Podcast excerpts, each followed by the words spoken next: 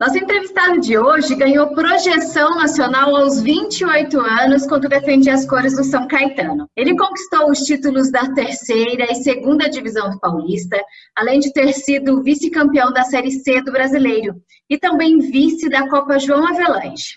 Ele é o maior artilheiro do São Caetano com 68 gols. Depois do azulão, ele vestiu outras camisas, como do Stuttgart e também de equipes do Japão e na Coreia. Encerrou a carreira em 2012. Ademar, muito obrigada por ter aceito o convite para conversar com o para o Jogo. Obrigado, eu que agradeço o convite. É, e você foi muito feliz na, na, na abertura aí do, da entrevista. É, destacou para a mídia aos 28, porque muita gente pensa assim, pô, você começou a jogar bola com 28 anos. Então eu trabalhava no escritório até 27, daí eu falei, ah, vou jogar bola agora.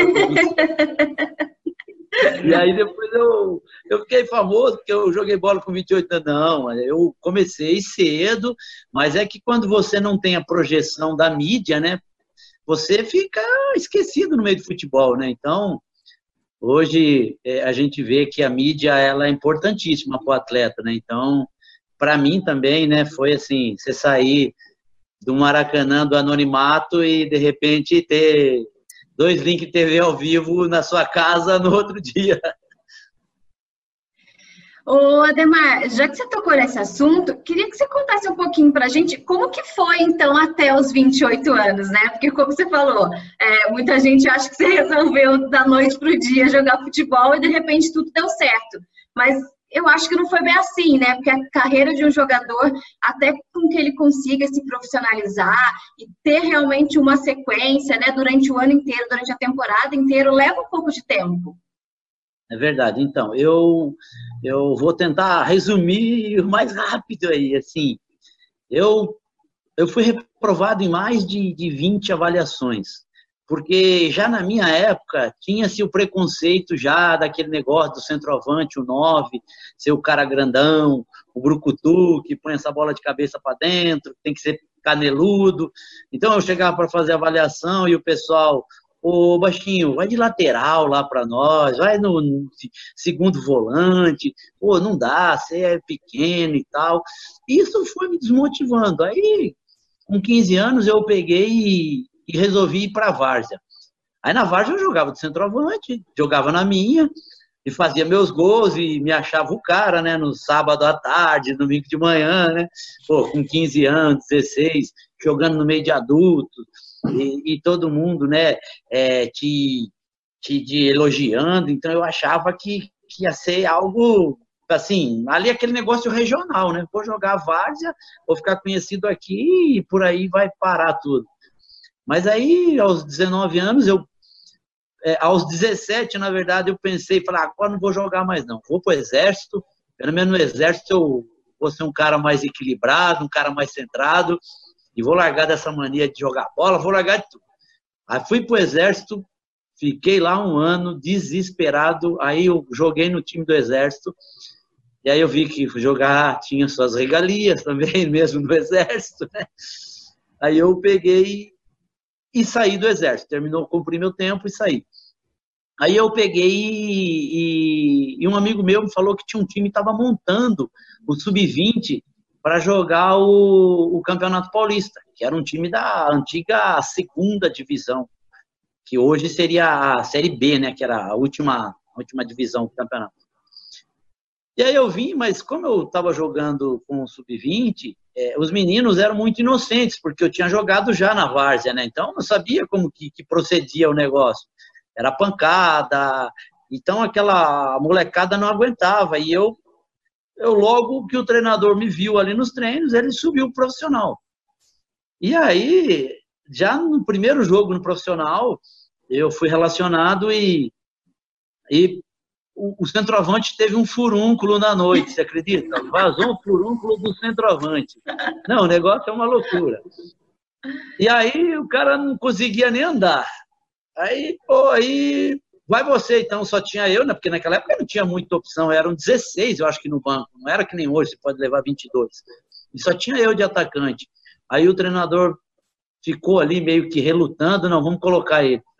Aí o que aconteceu? Acho que uns 20, 25 minutos, sobrou uma bola de fora da área e eu acertei um chute mais ou menos lá e a bola foi no ângulo. Aí ficou mais fácil, né, Carol? Aí eu saí do Estrela, fui artilheiro da segunda divisão com, com 19, 19 para 20 anos, fui contratado pelo Corinthians para jogar a Taça São Paulo, não pude jogar a taça porque já era profissional, naquela época não podia jogador que tinha contrato profissional, Aí fiquei rodando, aí eu fui para São José, aí depois eu fui para o São Bento, Sorocaba, aí eu cheguei no, no, São Caetano no final, no dia do aniversário do, do clube, 4 de dezembro de 96, eu cheguei no clube.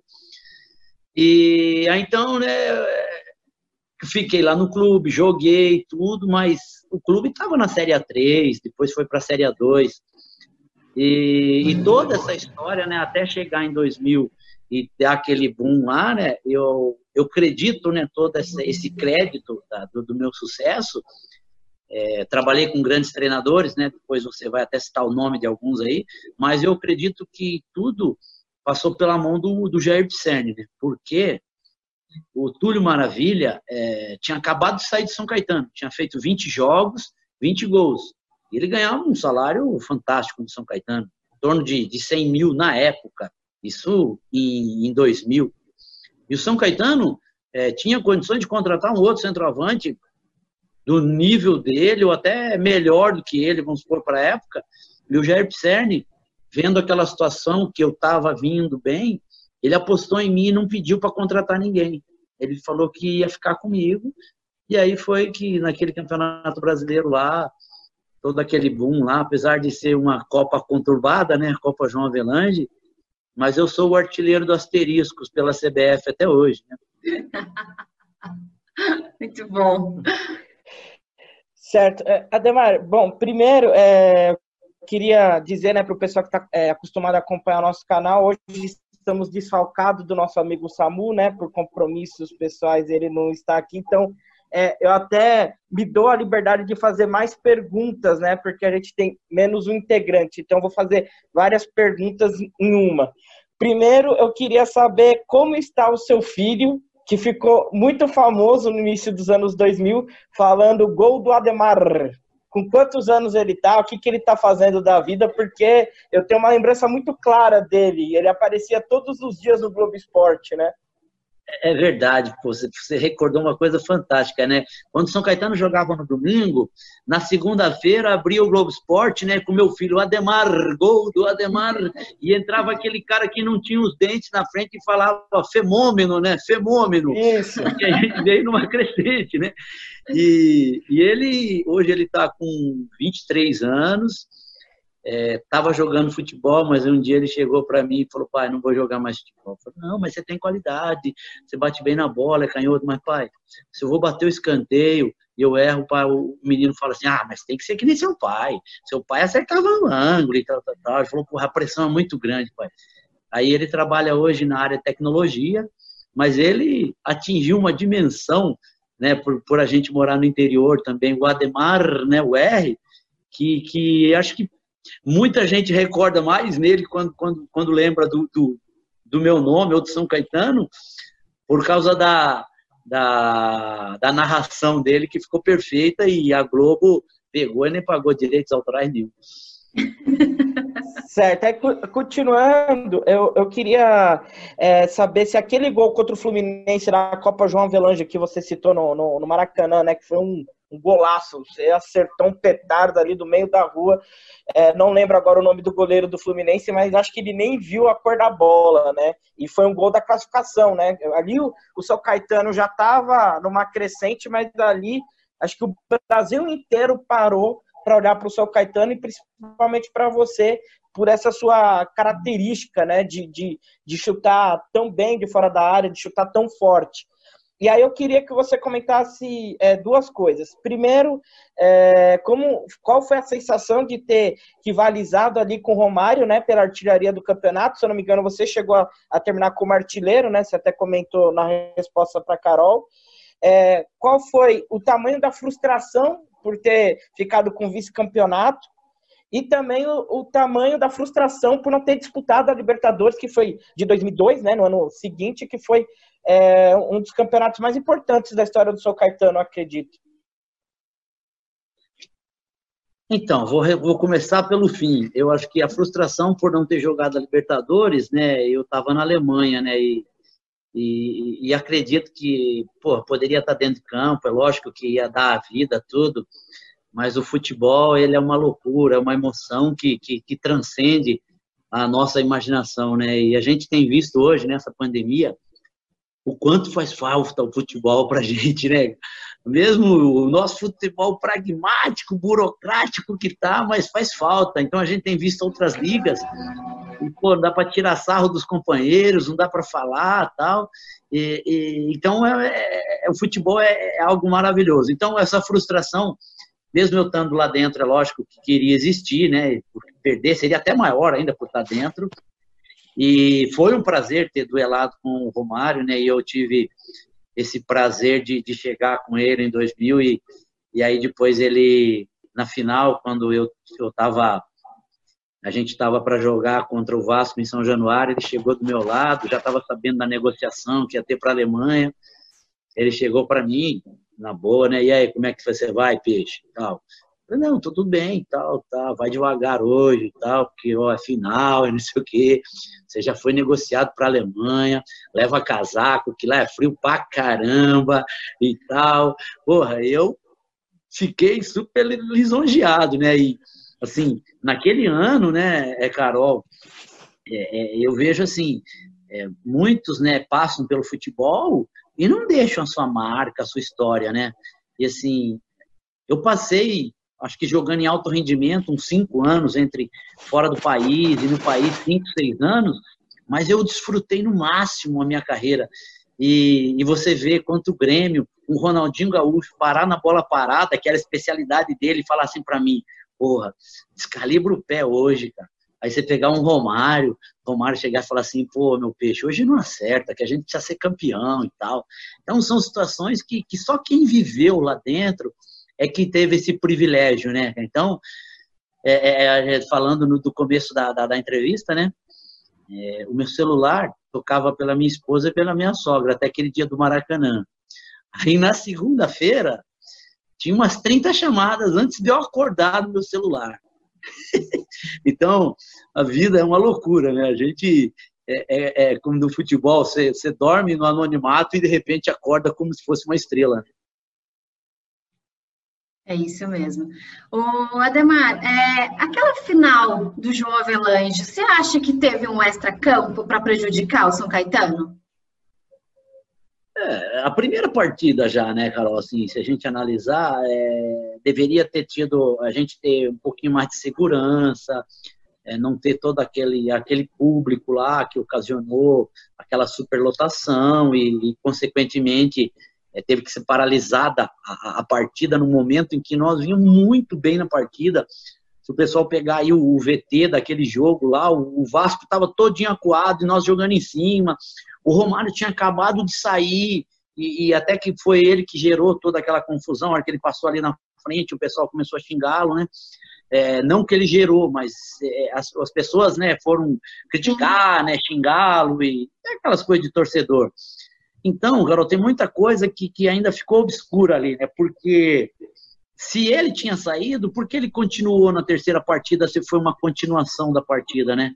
É, é, assim, o campeonato começou tudo errado em 2000, mas graças a Deus que o São Caetano teve uma projeção em 2000, mas infelizmente começou errado, acabou pior ainda numa fatídica tragédia né, de São Januário, graças a Deus sem mortes, e depois aquele jogo sem graça lá no Maracanã, com todo mundo já sendo negociado e, e o Vasco é, treinando o tempo todo e a gente se apresentou numa sexta-feira para jogar na quarta. Ademar, é, na época a gente não tinha o costume né, de acompanhar o futebol europeu como hoje, né? Hoje vários canais passam os jogos do, do, futebol europeu. E eu queria que você comentasse um pouco para a gente como foi sua passagem pela Alemanha. Né? Acho que é, poucas pessoas sabem aqui no Brasil, mesmo é, as pessoas que trabalham com, com esporte, com futebol, é, não, não, não chegaram a acompanhar direito a sua passagem pelo Stuttgart, né? E, e eu queria também saber se é, você, é, de certa forma, se arrepende de não, não ter jogado, se houve né, a oportunidade de você ter jogado por um time, um time de maior expressão aqui no, no Brasil. Eu lembro, por exemplo, que um dia você foi num Bola na Rede, na época apresentado pelo Juca Kfouri, e ele insinuou, vamos dizer assim, entre aspas, que você poderia ir para o Corinthians, porque o Luizão estava lesionado, e ele disse que talvez o Corinthians pudesse te contratar para substituir o Luizão naquele momento. Bate esse arrependimento? Realmente teve alguma chance de você ir para um time de maior expressão aqui no Brasil? Ó, oh, Vinícius, é, eu tinha, na verdade, assim, esses foram boatos, né? Assim, todo dia, né, na, na, nas mídias, né, somente nos jornais, saía o meu nome num clube, né? Mundo que é um atacante, time pequeno, entre aspas, e, e que está fazendo gol, né? Então, isso era, era, era de praxe, né? Mas, assim, é, é, é, real mesmo, eu tinha acertado com o São Paulo, Vinícius, é, antes de ir para a Alemanha. Eu, eu, ia me apresentar no São no Morumbi na segunda-feira. Eu fui vendido para a Alemanha no domingo, 5 horas da tarde. Uma loucura, cara. Futebol, assim, assim quem está nos bastidores é, não tem ideia do que gira isso aí, cara, que, que, que comanda essa, essa, adrenalina, essa emoção. Futebol não tem crise, futebol não. Pô, os caras não tem dinheiro às vezes, mas meu, tá na paixão, vai na raça, vai na vontade. Então, é, é, é em relação a arrependimento, Vinícius, é, eu não me arrependo pelo seguinte, cara. Óbvio que eu gostaria de ter jogado no São Paulo, tanto é que tinha acertado a minha parte. Mas a questão financeira, né, Vinícius, nessa hora é, que a gente vê que pô, eu poderia ter jogado no São Paulo, mas é, é, é a, a minha situação financeira em relação à Europa, principalmente naquela época, a Europa era muito melhor financeiramente do que o Brasil.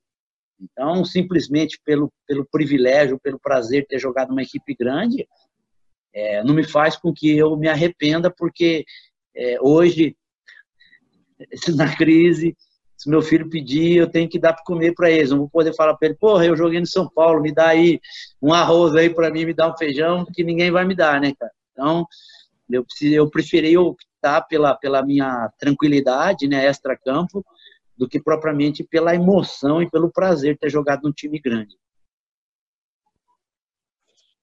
Perfeito. Bom, Ademar, é, eu queria, o Vinícius citou, né, é, a sua passagem é, pela Alemanha, eu queria que você contasse para a gente uma história muito engraçada, que você inclusive já contou em outras entrevistas, da piscina, que você comprou uma piscina quando chegou lá, e depois por um preço muito barato, mas depois o barato saiu caro, é isso? É verdade, Carol. Então, mas assim, tem muitas histórias, né? E até que o Vinícius falou que o pessoal não acompanhava muito, né? É, recentemente saiu uma matéria, aí mandaram para mim, né? Aí o, o, Google Translate ajuda bem, né? Estava em alemão, né? E o meu alemão é meu Deutsch Katastrophe, né?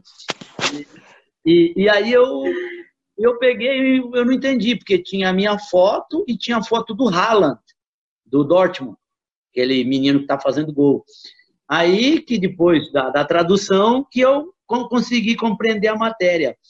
Eu sou o primeiro estrangeiro a fazer três gols numa estreia de Bundesliga. E o Haaland, depois de quase 20 anos, igualou meu feito. Então, eu ainda estou na história lá na Bundesliga. É, tive é, é, é dois jogos de, de, dois gols, de ganhar 2 a 1 um, com dois gols meus e, e, salvar a equipe do rebaixamento, lógico, junto com meus companheiros. Mas, assim, tem várias histórias, sabe, cara? É, eu chego lá para apresentação do time, né? Em, em La Manga, na Espanha, né? Porque estava fazendo pré-temporada lá. E o diretor do clube, quando eu chego, né? Pô, já sentei lá atrás na Mercedes, né? No banco de trás. Falei, pô, jogador sentar na frente, eu tô chegando estrela, né? Aí quando eu chego, desço lá, o, o diretor do clube era um cara bem para frente, sarrista, né? Falou pro tradutor, né, assim, o empresário do jogador chegou, cadê o atacante que você falou que ia trazer? Eu com 1,68, né? Aí, aí, eu falei, fala para ele que eu sou o atacante, pô, o empresário não tem empresário, não, eu só tinha o tradutor, né? E, e, essa história da piscina realmente foi, como diz o pessoal, foi venéreo, né? É, eu cheguei numa rede de, hipermercados lá e acho que custava 10 euros a piscina. Uma piscina, acho que tinha uns 5 mil litros, era enorme a piscina. Ou pegou a varanda inteirinha lá da, do, do, do meu apartamento lá em cima, lá, né? Enchemos a piscina e só tinha para pôr água por cima, né? Não tinha nada de lugar de filtro, nada, né? Falei, beleza, né? Enchi, pá, falei, pô, beleza. Aí nadamos uma semana, né? Começou a ficar verde a água, aí solta todo aquele 5 mil litros, joga fora. Carolina do céu, a hora que chegou a conta de água, mil e poucos euros lá. Falei, rapaz do céu, aí tem uma outra história de brasileiro também, né? Daí, né? Aí eu perguntei pro pessoal do clube, né? Por que fica tão caro? Ele falou, não, porque você paga a água quando ela entra na sua residência e tem um, um relógio que paga quando ela sai para tratar. Aí eu, né, já captei vossa mensagem, sabe, o guru. Aí quando eu ia esvaziar a piscina, eu molhava meu jardim, né? Aí ficava mais barato, né? Muito bom. É, Ademar, é, você chegou a comentar na época, né, quando, quando você jogava, quando você apareceu no auge, é, que treinava com, com bola com bola de areia pesada que era para fazer abdominal, achando que era bola normal e por isso que você é, desenvolveu esse chute forte, né? É, eu queria que você comentasse um pouco sobre isso e também eu queria que você falasse sobre os atletas de hoje, né? É, é difícil ver um, um, jogador que tenha é, um chute tão potente assim, né? Que quando vá para a falta a torcida já, já fica esperando o gol. E, e quem você se inspirou na época para bater tão bem na forte, bater tão bem na bola, bater tão forte na bola? É, então, eu me inspirei no Zico, né? É, é, mas só que o Zico era colocada, né? E, e, o que eu, que eu lembro assim muito bem, eu não lembro o ano é, é, com exatidão, mas o gol do Zico contra o Santa Cruz de Recife, no Maracanã, quando ele bateu a bola no canto do goleiro e ela foi lá na bochecha da rede do outro lado, Pô, fiquei maravilhado com aquele gol. Falei, não, preciso aprender a bater falta, bater falta, bater falta. Eu vou, depois eu vou pegar esse, esse ano direitinho. Só que aí eu fui para as batidas ali na, na, na risca da meia-lua ali, minha bola subia toda hora, né? Pô, mas aí não vai dar certo, né? Eu comecei a puxar a bola mais para trás para ver se ela caía mais perto do gol, né? Aí foi dando resultado.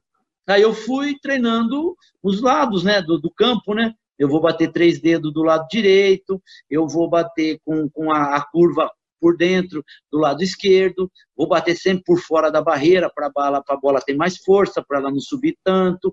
E, e, aí eu comecei a aprimorar. Em relação à bola de medicine é, o clube que eu jogava em Tatuí, da, da, escolinha, tinha uma bola de medicine ball no canto lá, mas daquelas que parecia lá da época do, do Maracanã, de 1950, sabe?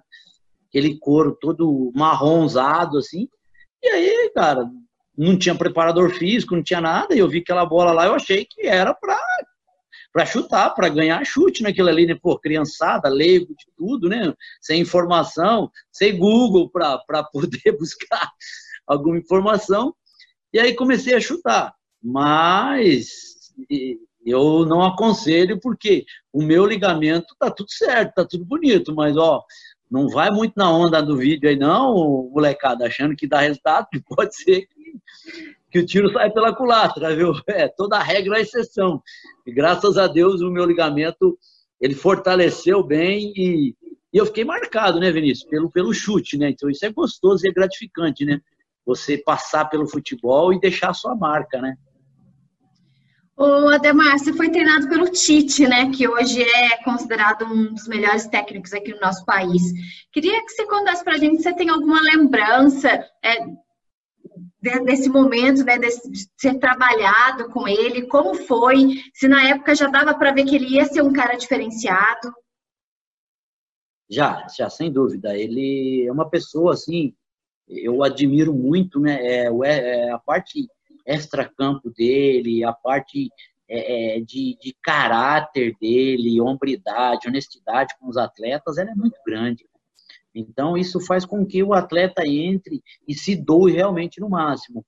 É óbvio que a parte de campo dele tem o Kleber, que é o, o auxiliar dele, que é fantástico, e, e, com as ideias dele, eles vão montando. E eu não vejo hoje no Brasil um outro treinador é, é, acima dele para treinar a nossa seleção. É, desculpe meu desabafo aqui, Carolina, mas ó, os caras estão endeusando o, o Jesus lá ah, porque ele tem que assumir a seleção. Porra, até eu e você e o Vinícius treinar o Flamengo é fácil. Só tem estrela, tem jogador lá que está lá para compor elenco que é titular em qualquer time. E ele fica lá, quero tantos milhões, quero em euro, quero não sei o quê, não sei o quê. Então, é, todo preocupado se ele vai sair. Qualquer treinador que assumir o Flamengo hoje vai ganhar, vai, vai se dar bem, é lógico tem a mão dele, os pitacos dele, né? E o Tite, o que eu me, que eu me recordo dele, que em 2003, a gente estava para decidir uma vaga para Libertadores contra o Inter de Porto Alegre em casa. Acho que a gente estava em quarto e o Inter estava em terceiro e classificavam três direto para Libertadores. E ele, durante a semana toda, ele chegou para mim na segunda-feira e falou: oh, vou precisar de você no sábado precisar de você no sábado. O jogo era no sábado. Falei, pô, né, beleza, né, tô aí, né, era o Somália e o Varley, os dois atacantes titulares, era um baita time, São Caetano, Marcinho, é, é, Mineiro, Capixaba, um timaço. E aí, chegou no sábado, é, depois do, do, almoço, ele falou assim, falei para você que eu ia precisar de você, falei assim, você vai dar a palestra para os jogadores hoje.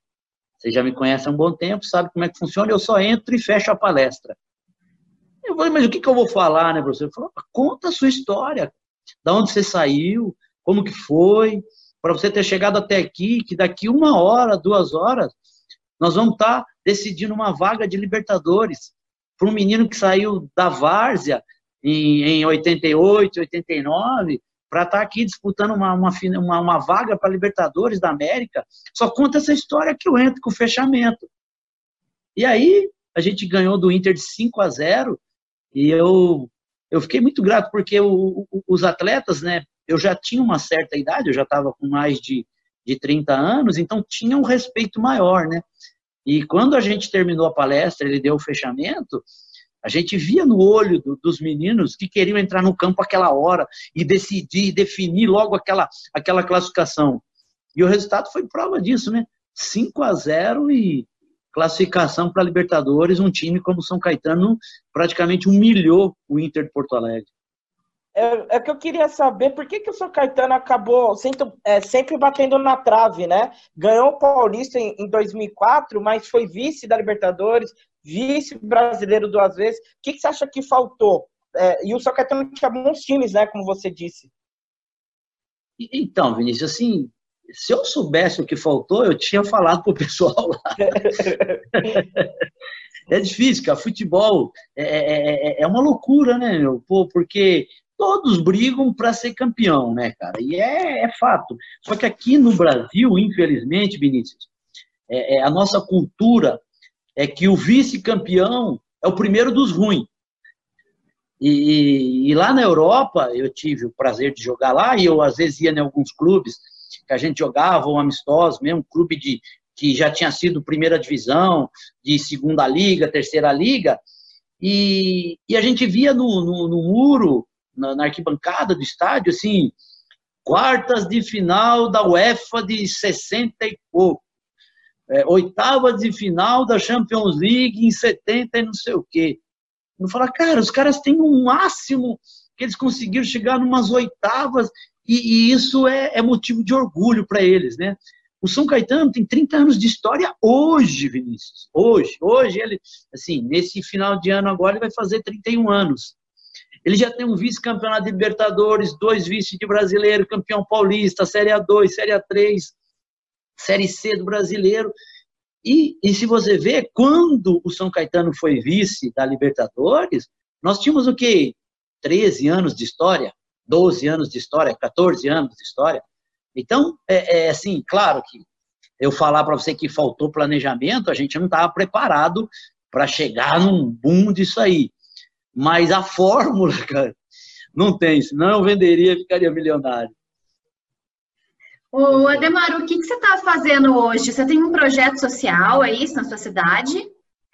Isso, eu tenho um projeto social chamado Bom de Bola, Bom na Escola, que é, é, o nome não condiz com o projeto, porque geralmente o bom de bola não é muito bom na escola, mas enfim, a gente tenta motivá-los, né? Assim, é, é, o governo exige em média cinco, né? Para os meninos empurrar, né? Para o próximo ano, né? Vai embora para o próximo ano. E eu coloquei no projeto para eles estarem treinando, eles precisam ter média sete.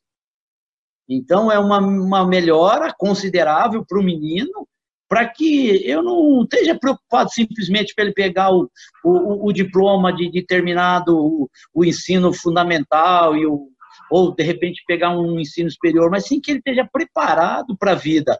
É óbvio que se saísse, saíram alguns meninos que chegaram a jogar, tudo. Meu projeto tem 13 anos, é, mas o principal é você criar um cidadão, né? E, e, como é um projeto social, é, é um desabafo, né? E, e, eu falo, tem muitos ex-atletas, é, pessoas que, que, que, querem ajudar tudo, né, Carol? E aí ficam falando, ah, que eu tenho um sonho de montar um projeto, não sei o quê, não sei o quê. Eu já convidei N pessoas para visitar o projeto, para poder me ajudar. Nunca pedi dinheiro, nunca pedi nada. É só na frente da mídia lá, na televisão, que eu sonho, sonho, sonho, aí acorda e esquece o sonho. Imagina.